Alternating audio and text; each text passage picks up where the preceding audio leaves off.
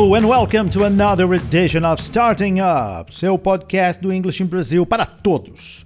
Mas, mais especificamente, para quem está no começo dos estudos do inglês. Uma vez me perguntaram, teacher, Starting Up é só para beginners? Eu disse, claro que não.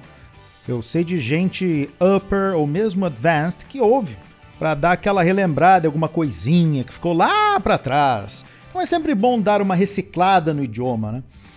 Eu sou o seu host, Teacher Fábio Merim, e antes de irmos ao assunto propriamente dito, temos novidades. Estreou nessa semana o nosso perfil no Instagram. Sim, por incrível que pareça, o English in Brazil ainda não tinha um perfil oficial do curso e com dicas do Team de Teachers o qual eu faço parte. Então corre lá e já segue a gente. É arroba English in Brazil, com Z mesmo. Combinado? Bem, bem, bem, bem, bem. Agora vamos lá. Hoje eu quero falar sobre a voz passiva, ou the passive voice. Assim, ó, antes o importante é, é preciso que a gente entenda a estrutura da voz ativa e como ela se transforma em passiva. E é curioso como ela se assemelha com a maneira que a estruturamos em português. Em linhas gerais, na voz ativa, temos um sujeito praticando uma ação, ou seja, a informação principal é que alguém está fazendo alguma coisa, enquanto que na voz passiva, essa coisa que é feita, ou o objeto, se torna o sujeito e o autor da ação se transforma no agente da, da passiva, ele vai lá para o finzinho. Dessa forma, a informação principal é a ação desempenhada. Olha só, na voz ativa a gente tem, por exemplo, uma frase dizendo que o Daniel faz o bolo de chocolate. Ah, Daniel makes the chocolate cake, right? Na voz passiva, a gente vai dizer que o bolo de chocolate é feito pelo Daniel.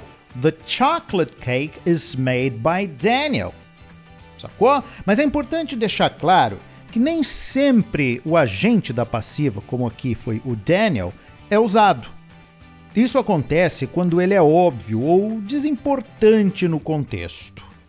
Beleza, agora vamos dar uma olhada como é que a passive voice, a voz passiva, se comporta em diferentes tempos verbais. Por exemplo, no simple present, que é o, pres é o presente do indicativo. Se na voz ativa a gente tem a seguinte frase, por exemplo, George lava meu carro.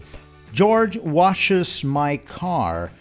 Eu quero depois então passar para voz passiva dizendo que o meu carro é lavado pelo George. Então, eu vou pegar o my car, que é o último elemento ali da frase, ou seja, que é o objeto, que ele vem depois do verbo, George washes my car, e passo ele lá para frente da frase na voz passiva ou transformando em agente tá passiva. Então, se antes George washes my car, agora my car is washed by George. Vocês percebem que o verbo ele sempre vai um, para um tempo atrás. No presente ele está ali, George lava meu carro. Uh, George washes my car. Ali na voz passiva, my car is washed. Ele vai para a para o particípio passado, que é o mesmo é, é a mesma maneira, como se trata de um verbo regular, que o seu passado ele vai para o ED, nesse caso, os verbos regulares, eles são a mesma coisa no simple past e no past participle. Então, na voz ativa, George washes my car. Na voz passiva, my car is washed by George. Vamos repetir somente a voz passiva, senão esse troço vai terminar amanhã. Vamos comigo então, repitam. My car is washed by George.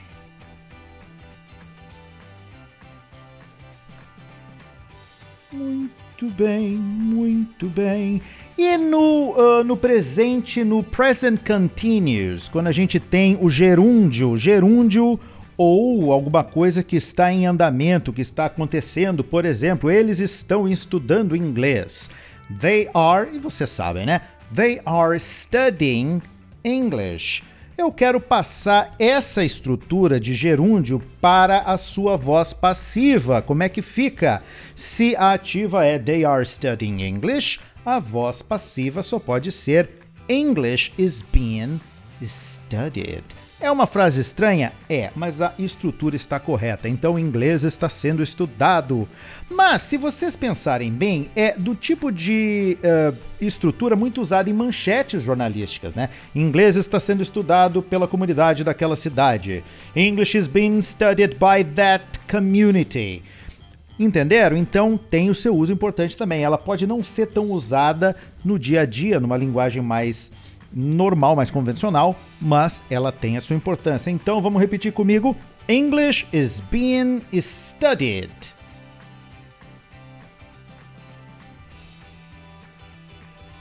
That's alright, that's alright. E como é que fica? Como é que se comporta a voz passiva no simple past ou no passado, passado simples, no simple past?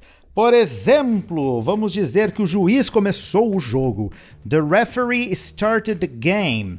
The referee, que é juiz, juiz, árbitro de futebol. The referee started the game. Na voz passiva, lembrem-se que o, o que terminou na voz ativa, ela começa a voz passiva. The game. The game was started.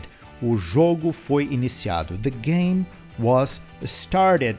É bem simples, é bem tranquilo e vocês vão repetir agora. The game was started.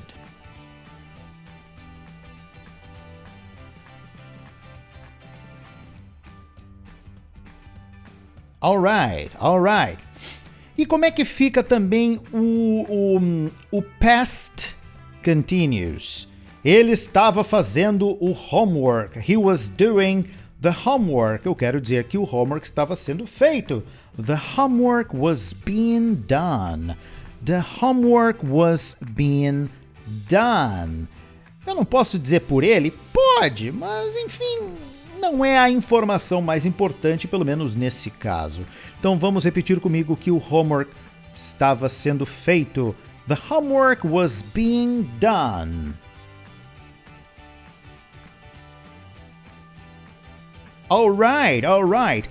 Ha! Tem Present Perfect sim, calma. Eu sei que ele é o terror de muita gente, mas Present Perfect é barbadinha. É muito fácil. Por exemplo, ela fez o homework. She has done the homework. Significa que o homework ele foi ele acabou de ser feito por ela. Normalmente a gente usa o Present Perfect quando a gente não conta quando aconteceu a ação ou a ação ela é muito recente, ou seja, a tinta da caneta ainda está secando, ainda tá molhadinha ali na folha do homework desta menina. Então, she has done the homework. E como é que fica na voz passiva? A gente segue aquela regra. O que, que foi feito? Depois do done, depois do verbo, temos the homework. A gente vai começar a voz passiva com the homework. Então, the homework has been done.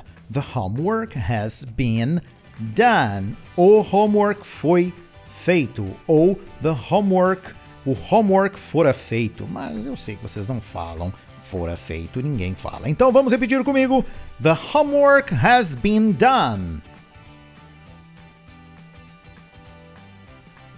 Muito bem, muito bem. E no past perfect, sabe o past perfect? Ela tinha produzido o, ela tinha produzido o, o, o seu paper, né? O paper. She had produced the paper. Então, lembrando que o past perfect a gente tem o had e o verbo na no past participle. Had produced, tinha ou havia produzido o paper. Então vamos lá. She had produced the paper. Quero passar para a voz passiva. Então o que, que vem depois do verbo produce? Produce o que?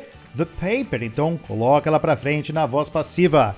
The paper had been produced. Então se na se na troca, se na passagem de voz ativa para voz passiva do present perfect, a gente coloca o have been ou has been, na voz passiva do past perfect, a gente coloca o had been. Então, the paper had been produced. Ou o paper, o trabalho, foi ou tinha sido produzido ou feito. Então vamos repetir comigo essa frase linda e maravilhosa. The paper had been produced. Oh yeah. Ah, e outro caso, the simple future, que é o futuro com o modal will. Sim, o famoso will que a gente coloca todas as frases no futuro simples em um primeiro momento. Por exemplo, eles vão reduzir os custos ou os preços. They will reduce costs. Uh, this is a very good thing. They will reduce costs. O que, que eles vão reduzir? Costs. Então a gente já sabe que o que começa a frase é the costs. The costs will be reduced. Então, para a gente passar para voz passiva uma frase com o will, a gente vai colocar will be. Então, they will reduce costs. The costs will be reduced. Os custos serão reduzidos. É, é, é o tal do tempo verbal telemarketing, né? Nós estaremos passando, nós estaremos reduzindo os custos. The cost will be reduced. We will be reducing Cara, é muito louco. Então vamos lá, repitam comigo apenas: The costs will be reduced. Bom, era isso, era isso. Estamos terminando aqui agora este episódio fenomenal do Starting Up. Eu sou o Teacher Fábio Merim, ficando por aqui, vocês ficam por aí. Ouçam de novo, anotem, aprendam.